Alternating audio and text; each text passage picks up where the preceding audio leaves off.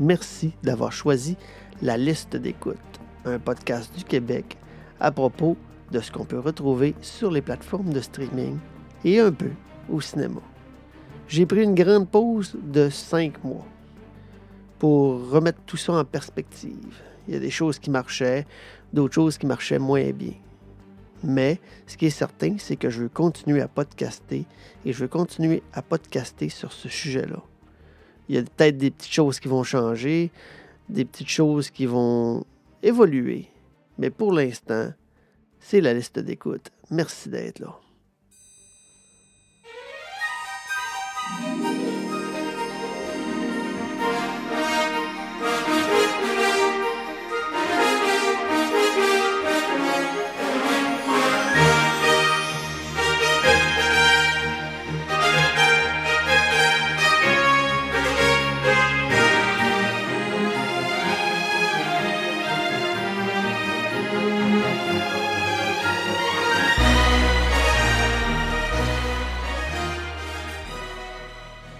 J'ai pris une pause. Une pause pourquoi? Peut-être parce que j'ai été euh, surmené. Pas surmené dans le sens propre du terme, surmené dans le sens je voulais trop en faire avec cette idée de podcast-là. Je voulais couvrir chaque nouveauté, chaque nouvelle sortie, chaque plateforme, comme si c'était euh, mon travail à temps plein, comme si j'avais que ça à faire. Puis je m'en suis trop mis sur les épaules, donc je ne pouvais pas soutenir ce rythme-là. Et à défaut de le faire de la façon dont je voulais le faire complètement, je me suis retiré un moment. Je me suis dit, je vais changer de sujet. Je vais faire complètement autre chose. J'ai réfléchi. J'avais des idées de faire ça sur euh, la littérature, le baseball, euh, faire un podcast de romance, de nouvelles, une histoire avec des épisodes. Je n'ai pas retiré cette idée-là de ma tête. Je vais sûrement le faire à un autre moment donné. Mais euh, ça ne s'accordait pas à ce que je voulais faire, à l'espèce de hum, following que je voulais obtenir avec ce podcast-là. La vérité, c'est que je tripe très fort sur tout ce qui se passe devant un écran. Puis, pas devant un écran comme je suis un accro, mais tout ce qui est le marketing autour des shows de télévision, des films de cinéma, euh, toutes les possibilités qu'on a de regarder des choses neuves, différentes, avec toutes ces plateformes de streaming-là, ça me fait capoter. Je tripe sur les posters, sur les trailers, les previews qu'on appelle des films au cinéma. Puis c'est de ça dont j'ai envie de parler. Donc c'est comme ça que j'aborde euh, cette nouvelle mouture de mon podcast, la liste d'écoute. Une autre chose qui me tapait sur les nerfs, c'est la liste d'écoute. Je disais toujours au début des balados, vous écoutez la liste d'écoute. C'est vrai. Puis ça, ça se répétait, puis ça me dérangeait beaucoup. J'aime beaucoup mieux vous dire aujourd'hui, vous avez choisi la liste d'écoute. Même après six mois d'absence, vous avez vu mon petit singe, et vous êtes toujours là. Vous avez dit, hein, le voilà de retour. Quand vous avez vu popper ça sur votre application, parce que vous me suivez, c'est sûr, vous avez coché ce que vous aviez à cocher pour avoir les mes notifications. Puis vous avez cliqué sur mon petit singe, vous avez cliqué sur la liste d'écoute, vous l'avez choisi. Merci d'être là. Donc aujourd'hui, ce dont je veux vous parler, j'ai fait beaucoup d'écoutes dans les six derniers mois. J'ai juste euh, pas été constant dans ma présence ici. La vérité, c'est qu'il y a aussi que lorsqu'on veut euh, suivre ça comme étant un journaliste de télévision, il y a des choses qu'on aime, il y a des choses qu'on n'aime pas. Puis moi, je veux pas bâcher sur des choses que j'ai trouvées moins bonnes. Si tu trouves ça moins bon, ben tu l'écoutes pas. Mais j'en parlerai pas. Ça peut arriver, par contre, que je tombe sur quelque chose que je me dise, hey, ça, ça a l'air vraiment très bon, mais euh, j'en parlerai pas parce que j'ai été déçu. Mais ça, je vais peut-être vous le dire que j'ai été déçu de ça. À partir du moment où on se rend compte que il y a bien trop de stock pour juste une personne et que cette personne-là, qui est moi, ne peut pas tout aimer, tout regarder, puis tout commenté. De toute façon, il y avait un certain, un certain euh, sentiment de répétition. Hein. OK, aujourd'hui, on a écouté euh, Mario Bros. C'était moyen, on a donné 4 sur 10. C'est pas ça que je veux faire. Si je m'assis à ma chaise devant mon micro, c'est pour apporter quelque chose de nouveau. J'espère de différent, j'espère de qualité. Les chiffres me le diront dans l'avenir. Est-ce que je vais être là aux deux semaines? Je pense pas. Euh, le fait que j'étais là aux deux semaines me demandait beaucoup. M'hypothéquait une fin de semaine sur deux parce que faire 25 minutes de podcast, c'est sûr, je commence. C'est somme toute nouveau. Ça me fait euh, triper de faire ça. C'est pour ça que je suis de retour. Parce que j'ai jamais oublié l'idée d'en faire. Mais ça me prenait beaucoup de temps. Est-ce que on va modifier la fréquence? Est-ce qu'on va faire ça différemment? Euh, oui, sûrement. Est-ce que je vous promets un épisode par deux semaines? Un épisode par mois? Je ne suis pas capable de le faire encore. Est-ce qu'on prend ce podcast-là comme un laboratoire, comme une expérience? Je suis tout seul là-dedans. Euh, oui. Vous syntonisez, vous choisissez la liste d'écoute si vous voulez, puis on s'amuse. Ça, c'est certain. Puis j'ai voulu. Il y, a, une règle, en fait, c'est pas ça. Il y a une règle en podcasting qui dit que si tu veux de bons fans, une bonne base d'écoute, tu dois trouver ta niche. Donc, trouver une niche, ça veut dire euh, prendre un sujet très précis et aller chercher des, gens qui sont passionnés de cette niche très précise-là. Maintenant, est-ce que tu fais un podcast si euh, tu vas dans ta niche et que tu n'es pas une, euh, source d'information euh, crédible? Je n'ai pas l'intention, je n'ai pas la prétention de dire que je suis le gars qui connaît le plus ça.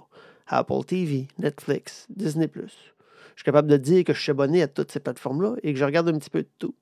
Mais je ne suis pas meilleur qu'un autre. Je n'écoute pas tout ce qui est là, mais j'ai goût d'en parler. J'ai goût qu'on fasse une communauté de gens qui aiment parler de ces choses-là. Puis, si je me, je me niche, je me dis donc, je vais faire un podcast sur seulement ce qui se trouve sur Netflix, ça ne m'intéresse pas. Parce que des fois, sur Netflix, il n'y a rien de bon. Des fois, sur Disney, il n'y a rien de bon. Sur Prime Video, non plus. Sur Apple TV, non plus. Donc, si je tombe dans un moment où sur Netflix, il n'y a rien de bon, en tout cas, rien qui m'intéresse, j'ai rien à dire. Et puis, en plus, ça ne reflète pas la réalité. C'est pas vrai qu'il y a des gens qui écoutent juste Netflix. Puis c'est pas vrai que ça me tente de parler juste de ça. Ce qui est le fun dans tout ça, c'est l'amalgame de toutes ces plateformes-là qui font que tu as un choix extraordinaire. Moi, je trouve, je trouve à m'amuser avec tout ce que j'ai.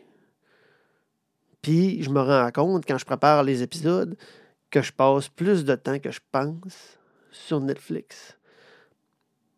Au cours des prochains épisodes, je vais traiter ça différemment. Je n'irai peut-être pas à la nouveauté.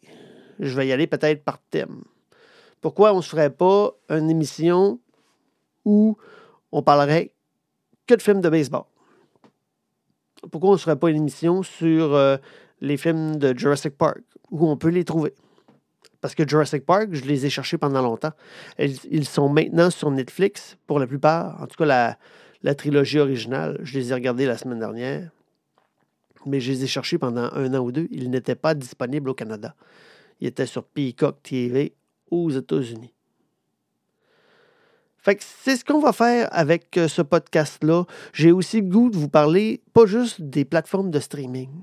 J'ai le goût de vous parler de ce que je vois au cinéma parce que le calvaire de la COVID est terminé. Comprenez-moi bien, là. Je ne parle pas euh, du virus de la COVID à proprement dit, mais à cause de la COVID, les deux dernières années, en fait et en actualité télévisuelle, ont été beaucoup plus euh, tranquilles.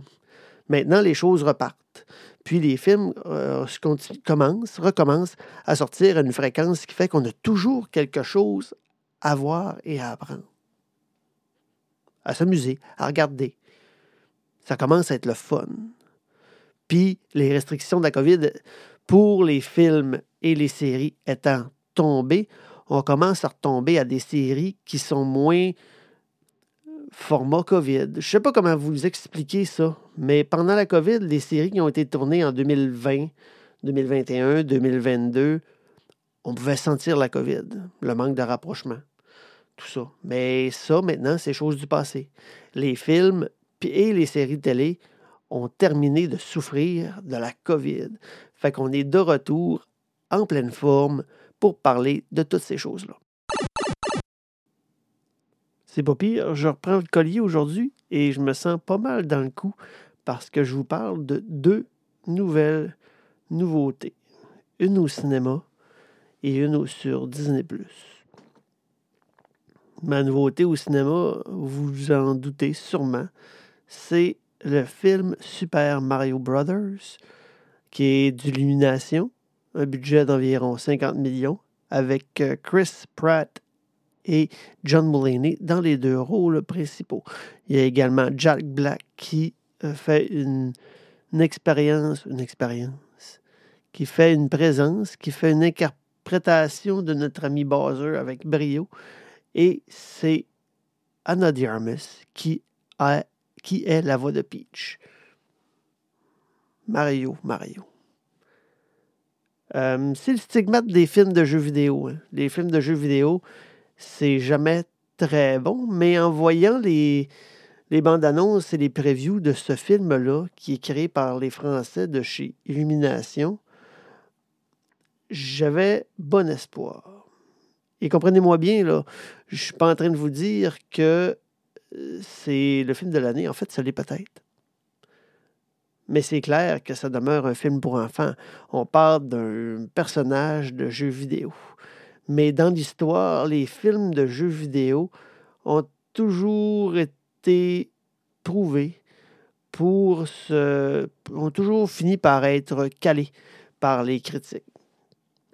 Et si on se reporte euh, au début avril, à la mi-avril ou fin mars, début mars, lorsque Mario est sorti, les critiques l'ont planté. Mais, et puis d'habitude, ben, j'écoute les critiques, je regarde les notes sur Rotten Tomatoes, puis j'y crois. Sauf que cette fois-là, je me suis dit non. C'est sûr qu'il ne laisse pas la chance au coureur.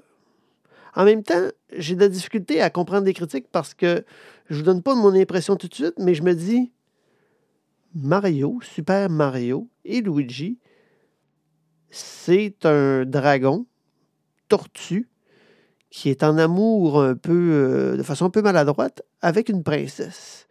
Donc, si c'est ça ta prémisse principale pour ton film, tu sais que tu n'auras pas un drame de trois heures avec euh, des, dénouements extraordinaires. C'est un dragon qui t'allait c'est une fille avec des étoiles et des champignons. Maintenant, est-ce que ça reflète bien l'atmosphère du jeu vidéo en apportant peut-être une petite couche de plus, euh, une petite couche de sentimentalité et puis de, de mise à niveau là, 2023 parce que Mario a quand même près de 40 ans. Sinon plus. La réponse, c'est oui.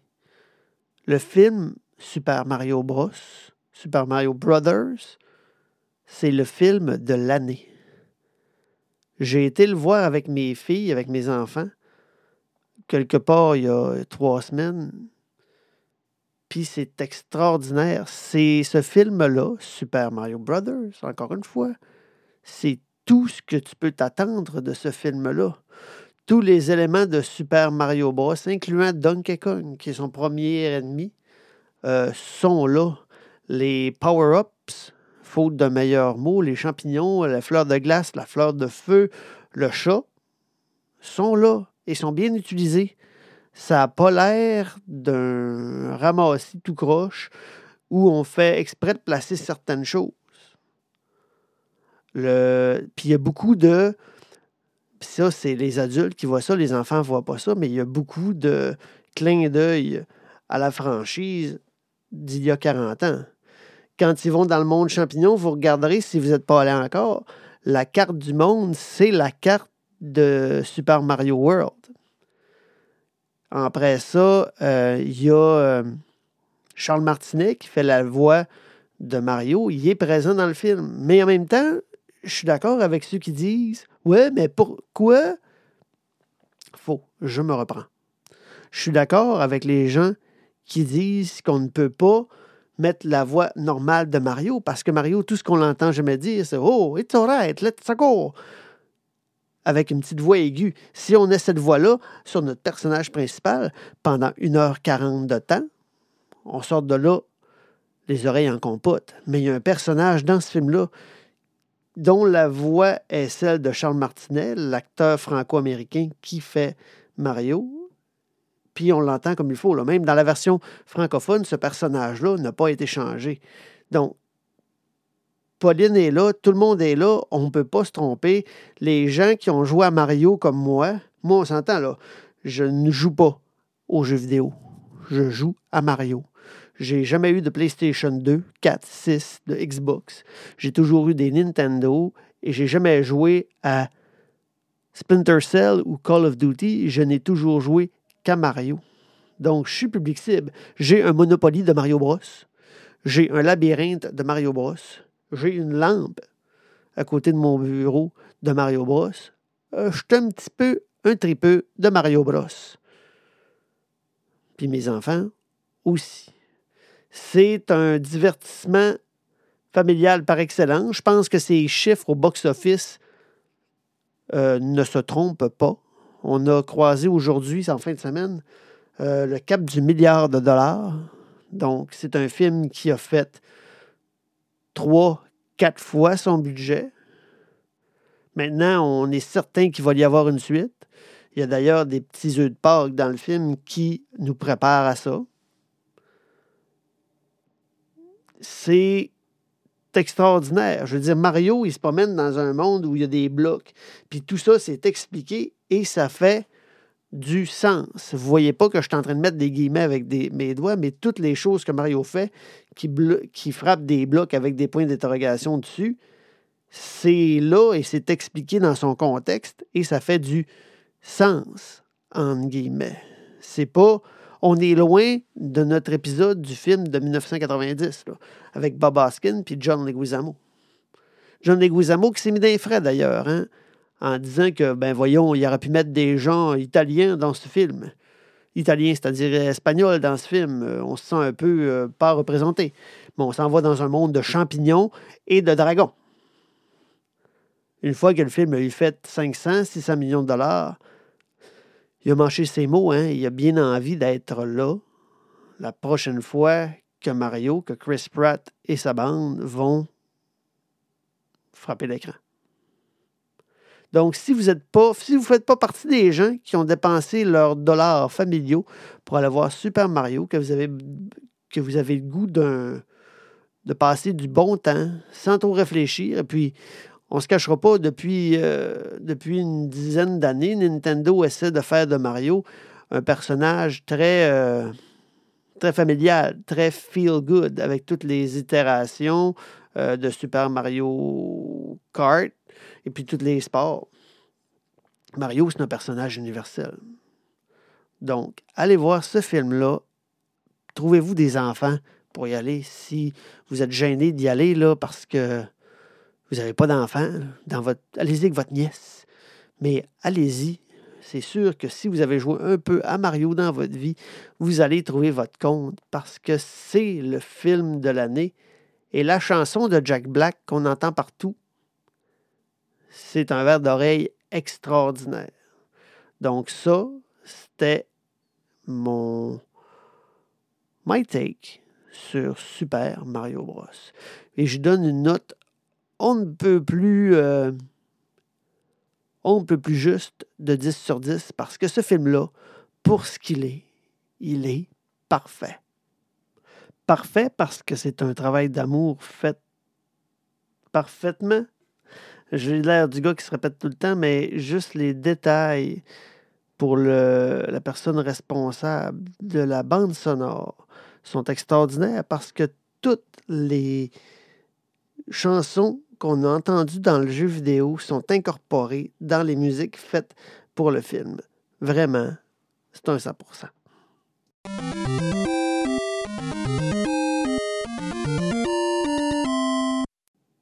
Ma deuxième nouveauté, c'est la nouveauté que vous retrouverez cette semaine sur Disney ⁇ C'est le film euh, original Disney ⁇ donc, qui s'appelle Peter et Wendy, qui met en vedette plusieurs inconnus, et le très connu Jude Law.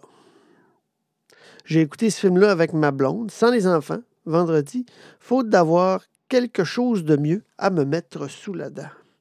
C'est un film de 1h49 minutes qui passe très bien et qui met à jour de belle façon euh, le conte de Peter Pan. Je connais un peu Peter Pan. J'ai vu euh, le film de 1930, quelques 1950, on en un peu, voir. Pan et Wendy. On me dit que le film original de Disney date de 1900. Je ne le trouverai pas juste parce que je cherche. Mais bref, j'ai vu ce film-là. J'ai vu, on a tous vu, je pense, les gens de ma génération, le film avec Robin Williams dans lequel il incarne Peter Banning qui retourne à Neverland pour euh, affronter Crochet une dernière fois. Dans le film de 2023, on met un petit peu plus de profondeur. On enrobe un peu plus les personnages. Au départ, l'histoire de Peter Pan, que j'ai d'ailleurs également lu en anglais original, ça a été une des lectures les plus difficiles de ma vie parce que l'écriture faite en ce temps-là, ça ne se lisait pas d'un coup lorsqu'on est un francophone de souche qui essaie de suivre ça en anglais. Maintenant, revenons à nos moutons. Un film de 106 minutes, donc 1h40 quelques. c'est ça donc, met donc en vedette euh, le fantastique Jude Law. Lui est assez extraordinaire. Hein. Est un peu partout, il joue dans tout, mais à chaque fois, on ne le reconnaît pas. On voit sa face, on dit Hey, c'est Jude Law. Mais il est capable de faire des choses extraordinaires parce qu'il est méconnaissable en capitaine Crochet. On a aussi dans ce film-là la première clochette noire. Elle s'appelle l'actrice Yara Shahidi. Jim Gaffigan nous donne un très bon Monsieur Mouche, même si le meilleur Monsieur Mouche demeure celui du Retour au pays imaginaire dans le film avec euh, Robin Williams. Et notre Peter Pan est un garçon de 16 ans qui s'appelle Alexander Maloney. Wendy Darling, qui euh, n'a que 15 ans. Moi, je, suis assez épaté. Hein. Ever Anderson se trouve à être la fille de Mila Jovovich. Ever Anderson n'a que 15 ans, mais avec les maquillages dans les films d'aujourd'hui, c'est difficile de dire qu'ils ont juste 15 ans. Ils ont tellement de leur vieille, les filles, maintenant. Puis tout le long du film, on se dit oui, mais on la connaît, celle-là. Pourquoi on la connaît? Faisant quelques recherches, en googlant, en écoutant le film, c'est la fille de Mila Jovovich. Et la vérité, c'est que le joli Ever, elle ressemble beaucoup à sa mère. Donc, ce film-là, euh, c'est donc lancé directement sur la plateforme Disney+. Et comme je disais, on n'est pas tout à fait dans le même moule qu'habituellement avec Peter Pan, où Peter doit se battre contre Crochet, il doit gagner parce qu'il veut rester un petit garçon. Wendy ira dire à la fin du film, puis c'est pas un... C'est pas un spoiler d'aucune façon, puisqu'on a on connaît tous l'histoire de Peter Pan. dira peut-être que grandir, c'est la plus belle histoire de notre vie, la plus belle aventure de notre vie, et c'est la seule aventure que qu'on vivra tout un chacun. Hein. Il reste juste à en faire ce qu'on veut. Donc, c'est cela. Puis on apprend dans ce film-là, bon, je parce que c'est difficile de parler d'un film sans trop en dire, parce que je ne veux pas vous couper le plaisir de le regarder. Moi, je me souviens que les dernières fois que j'ai regardé Peter Pan, ces films de ces années-là, euh, le film d'animation de Disney qui date de mes parents, on sort de ce film-là avec une petite morale boboche. Puis encore, Peter Pan, c'est le garçon qui ne veut pas grandir. dans ce film-là, on comprend que les origines du capitaine Crochet ne sont pas celles que l'on croyait. Et ça donne une toute nouvelle dimension à la relation entre Crochet et Pan, ce qui fait qu'on est un petit peu plus capable de euh, s'attacher et de s'identifier au personnage puisqu'il vit vraiment euh, des émotions plus profondes que ce qu'on est habitué à voir dans, en 1954. Ce film-là, donc, est sorti directement sur Disney parce que probablement qu'en salle, il aurait fait la bombe, il n'aurait pas fonctionné du tout. Mais gratuitement sur une plateforme qu'on paye, ça marche très bien, c'est un bon divertissement. Je pensais être déçu, et c'est pas le cas du tout. Euh, je me suis quand même bien amusé. Puis, comme je vous dis déjà, le film amène une autre profondeur au personnage. C'est pour ça que Peter Pan et Wendy, si vous n'avez rien d'autre à écouter avec ou sans enfants, mais je vous suggère quand même de, les attendre, puisque les autres, ils vont sûrement avoir du fun. Euh, c'est un gros 7,5-8, là. Gros 7,5-8 parce que c'est une belle reprise avec un petit peu plus de profondeur. Puis, aussi, il ne faut pas passer sous silence l'actrice qui joue euh, Lily la tigresse, Tiger Lily. Elle, euh, elle s'appelle Alissa Wapanatak de la Nation Cri d'Alberta au Canada. Puis, euh, ça, ben, c'est une, problématique constante de ces années-là. Hein. On dit que les, les depictations en anglais. C'est pour ça que je bégaye beaucoup. J'ai souvent les mots en anglais, puis je dois les trouver en français, mais les, euh, les personnifications des personnages de race, euh, de différentes ethnies, soit les, les Autochtones dans un certain cas, puis ils ont eu le même problème avec les, les Asiatiques, les Chinois, les Vietnamiens, là, euh, lors de ces guerres-là, puis de ces époques-là. ça avait une petite tendance raciste.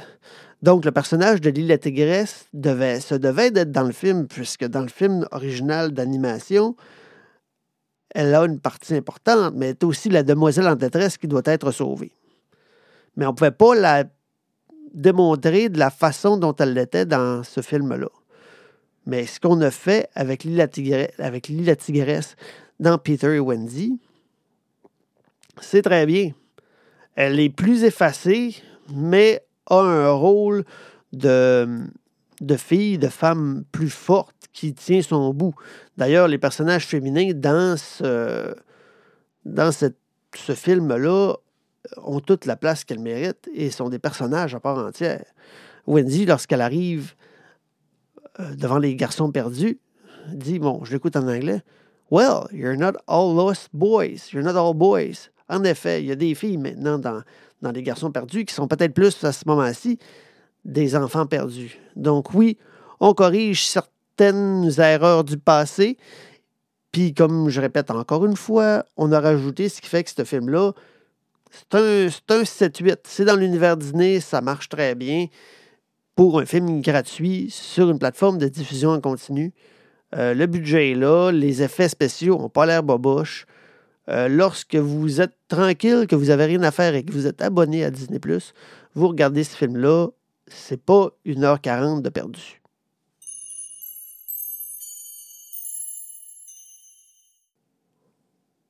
J'ai une dernière suggestion à vous faire.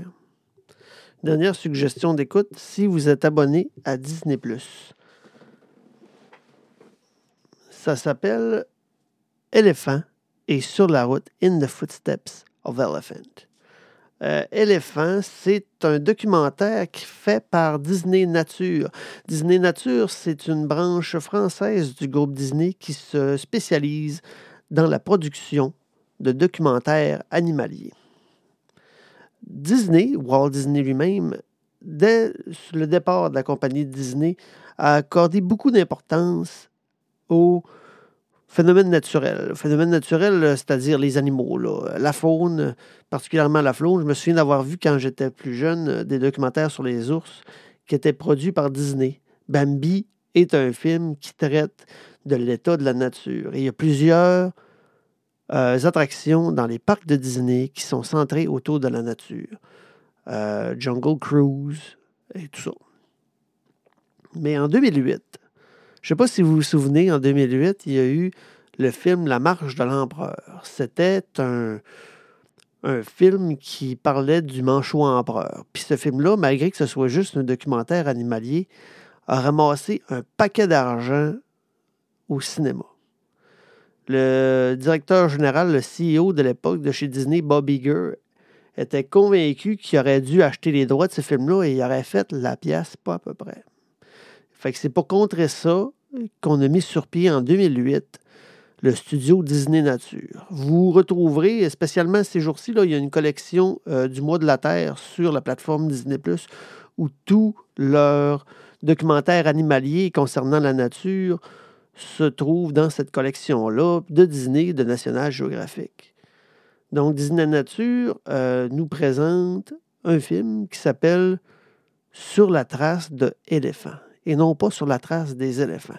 Ce que je n'ai pas compris parce que je regarde le, le documentaire en anglais, quand j'ai vu le titre de Sur la trace des éléphants, je me suis dit ça aurait dû être On the Footsteps of Elephants parce qu'ils sont à la recherche d'éléphants.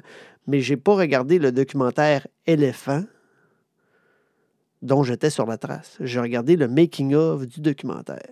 Puis les films de Disney Nature, pour ceux qui n'en ont jamais regardé, c'est euh, les pouvoirs de, racontage d'histoire, de storytelling de Disney euh, mis au service de ces documentaires-là. Dans les documentaires de Disney Nature, c'est toujours la maman euh, Jumila et son enfant Jomo, qui est un bébé éléphant, bon, qui sont sur une certaine Dans le cas qui nous occupe, dans Éléphant, on suit des éléphants du désert de Kalahari en Afrique. Ce sont les derniers éléphants sur Terre qui, qui font cette traque-là à toutes les années. Dans le fond, ils suivent l'eau. Parce que l'eau fait, un, fait juste un beau rond en Afrique. Parce qu'il fait tellement chaud que l'eau part d'un point A et ça descend vers l'Afrique du Sud jusqu'au point B. Les éléphants, eux, suivent cette eau-là. Ils vont dans le delta de Kavango, puis ils remontent une traque de 3000 km pour retourner chercher l'eau en hauteur parce que la saison fait son tour, puis ils font ça euh, année après année en essayant de survivre au lion, tout ça. Sauf que moi, je ne voulais pas regarder ce documentaire-là à proprement dit. On a sur la chaîne Disney aux États-Unis un documentaire, euh, une série documentaire sur les éléphants qui n'est pas disponible au Canada et que je n'ai pas été capable de regarder. Mais donc, comme prix de consolation, j'ai choisi de regarder sur les traces d'éléphants. C'est donc le, le, le making-of du documentaire Éléphant. Et je suis obligé de vous dire que ce making-of-là est beaucoup plus intéressant que le documentaire Disney Nature lui-même. Parce qu'on nous montre là-dedans tout le trouble que les gens qui sont inscrits là, le, conducteur de drone, le guide de, chasse d'images, en fait, euh, puis tout le matériel que ça prend pour être en mesure d'aller chercher des images. Parce que des éléphants, là, c'est tout que des monstres. C'est le plus gros mammifère végétarien, herbivore. Herbivore, c'est mieux que végétarien. C'est le plus gros mammifère herbivore sur Terre. Et puis, il est, il est tout terrain. Il fait un peu de tout. Euh, il passe partout. Puis l'être humain, même avec des voitures, même avec des, euh, des 4x4, euh, n'est pas capable de le suivre partout. Donc, il faut rivaliser d'ingéniosité et euh, de, trucs de toutes sortes de manières pour être capable de les suivre parce qu'ils n'arrêtent pas. Ils vont toujours tout droit. Après ça, lorsqu'on est dans plein cœur de la jungle et que les éléphants se présentent dans le camp, comment on réagit? Quand les éléphants se retrouvent dans le pays des lions, comment on réagit quand il y a 11 lions qui se présentent dans ton campement? ça nous donne toute l'amplitude puis tout le travail qu'on met pour obtenir des images qui ont de l'air si simples dans un documentaire animalier. Donc, c'est pas très long, c'est une affaire d'une heure et vingt euh, sur la trace des éléphants, qui est le, document, le making-of, je répète, euh, du, documentaire éléphant, qui est d'ailleurs narré, ce documentaire-là, le, documentaire éléphant, par euh, Kate, la femme de William, la, duchesse de Sussex. C'est un beau. C'est un beau travail à dire, ça, quand même. Mais ça vaut la peine d'être vu parce qu'on n'a pas toujours. On n'a pas toujours la pleine mesure de tout le trouble dans lequel les gens se mettent pour nous obtenir des images. Et là, quand tu ils ont les images qu'ils ont travaillé fort à avoir, là, ils sont vraiment contents. Puis ça donne vraiment du beau travail pour la caméra. Donc, 1h20 sur la trace des éléphants. Si vous aimez les animaux, c'est ma suggestion un peu iconoclaste de la semaine. Je vous suggère ça fortement sur Disney dans la collection Moi de la Terre.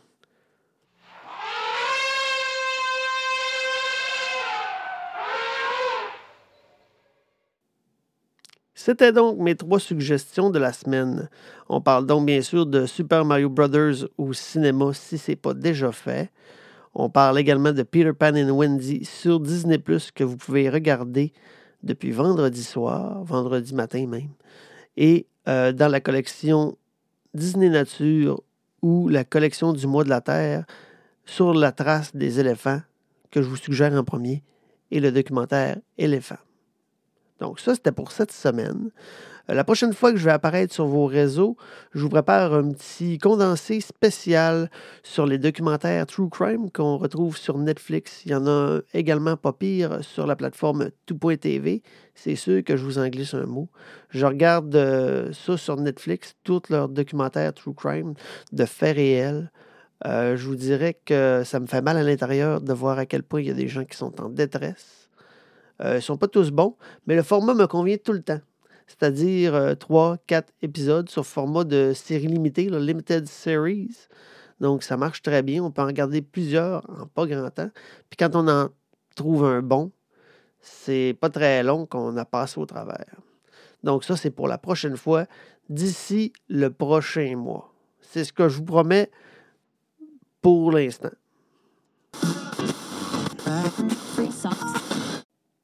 C'est ce qui mettrait fin à cet épisode de la liste d'écoute. Je vous remercie d'avoir choisi mon balado, d'avoir cliqué sur ma petite face de singe, qui n'est pas la mienne en passant, c'est un singe. On se dit à la prochaine fois, j'essaie vraiment de, travailler des nouveaux processus afin de pouvoir entrer ça dans mon flow de travail, ce qu'on appelle le workflow en anglais. Euh, je veux mettre en place un bon truc pour rentrer en communication avec vous, mes auditeurs. Donc, je travaille toutes sortes de choses afin de rendre ce podcast-là plus possible et plus viable pour vous, pour moi. J'espère que je n'ai pas trop radoté parce que finalement, je passe 40 minutes à me parler tout seul, mais je vous parle aussi à vous.